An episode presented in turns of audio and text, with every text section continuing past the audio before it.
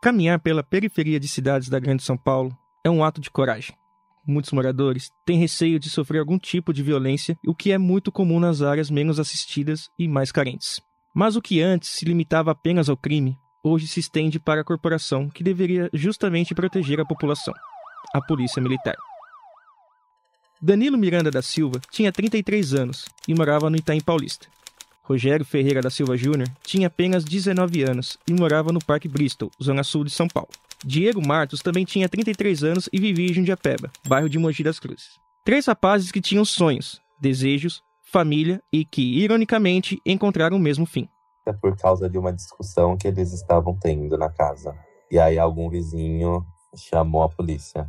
Que discussão de relação, que ideia é essa que precisa chegar até a morte? Você vai sair? Vai sair? Ele, não, vou ficar por aqui na rua. Aí, quando foi pouco tempo depois, um amigo veio aqui avisar. Corre, corre, que os polícias atiraram no rol.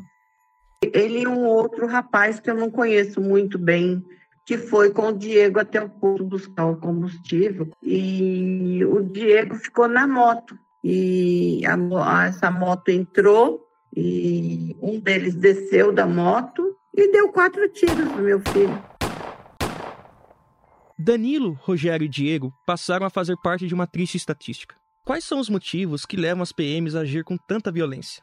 Por que afrodescendentes, pobres e moradores de periferia são as principais vítimas da polícia militar? E como reverter esse quadro? Essa é uma produção dos alunos do oitavo semestre de jornalismo da Universidade de Mogi das Cruzes, no Rastro da Pólvora.